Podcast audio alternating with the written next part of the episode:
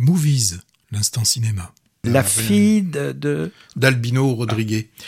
Euh, comment je pourrais en, parler? Je pourrais dire que c'est la banalité du mal. Ah. Je pense que c'est ce qui a pu inspirer euh, euh, la scénariste qui est Christine Dory. Alors Christine Dory est aussi réalisatrice et on a attendu 15 ans hein, pour qu'elle nous fasse un second film. Son film précédent que je n'avais pas vu s'appelait Les Inséparables. Donc deuxième film avec la fille d'Albino Rodriguez.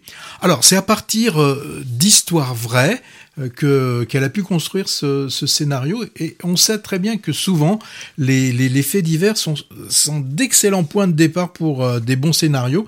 Eh bien, c'est le cas de ce film.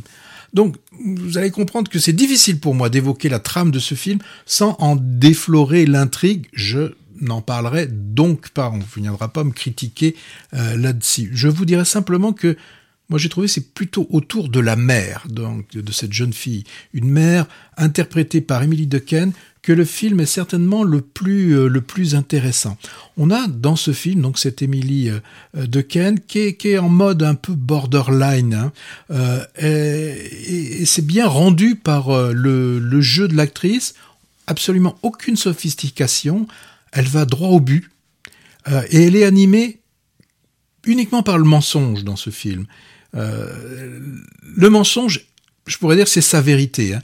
Et puis, on voit que elle se complaît, elle est à l'aise, complètement à l'aise euh, dans le euh, dans ce mensonge. Je pourrais vous, dire que, que, la mer est orange devant vous et vous le certifiez, ça ne la gênerait pas. Elle ment à sa fille, elle ment à tout le monde.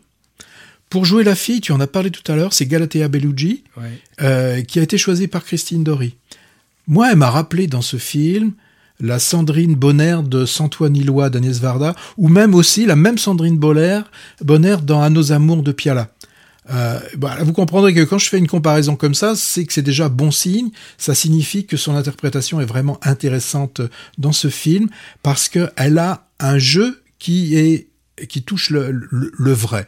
Elle a un regard, cette fille, qui est assez extraordinaire dans, dans, ce film. Elle, elle regarde dans ce film. Elle sent qu'on ne lui dit pas tout, elle le sent, mais elle va, elle va rechercher cette vérité, elle ira euh, jusqu'au bout. On a un autre protagoniste dans le film, c'est le frère, euh, qui n'a pas été élevé auprès de sa sœur, oui, parce que les deux enfants ont été retirés de leur mère à un moment donné et ont été dans des maisons d'accueil. Donc là, ils reviennent vers la mère et ils vont rechercher le père, puisque le père, c'est Albino Rodriguez.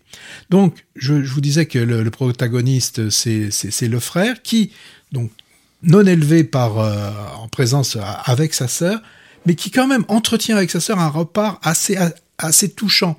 Alors c'est des je t'aime euh, moi non plus, c'est il euh, euh, y, a, y, a, un côté comme ça, non je, je la rejette, mais quelques secondes après ils sont dans les bras l'un de l'autre. C'est rude hein, comme film, mais c'est très c'est très touchant. Et je trouve que l'acteur donc c'est Mathieu Lucci qui joue ce Manuel, il a, il a, il a réussi à trouver une profondeur et une intensité dans le, le, le, jeu de, de ce personnage de ce personnage parce que ce sont quand même deux enfants vous le verrez en voyant le film, que je pourrais qualifier de sacrifiés un peu par leur mère.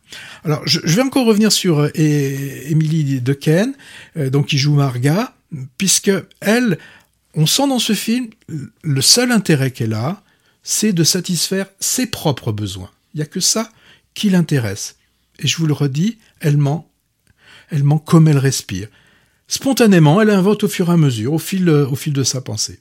Donc, euh, il y a et Émilie Dequesne nous a donné aucune empathie, enfin, je veux dire, provoque aucune empathie. Hein. On n'a aucune empathie pour cette, euh, pour cette femme. Elle joue tellement, euh, euh, de façon tellement linéaire comme ça que ça en est euh, époustouflant. Bah c'est une pathologie aussi finalement. C'est là aussi une, une pathologie.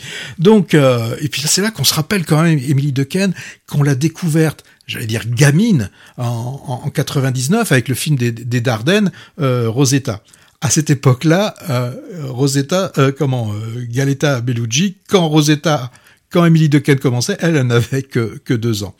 Euh, juste pour vous rappeler, je sais pas si tu l'as dit tout à l'heure, Galetta Bellucci, elle était à côté de Vincent Lindon dans l'apparition de Xavier Giannoli, et d'ailleurs, elle aura une nomination au César euh, pour- mais elle l'a pas obtenu du meilleur espoir féminin, donc je sais plus euh, cette année, certainement euh, 2018.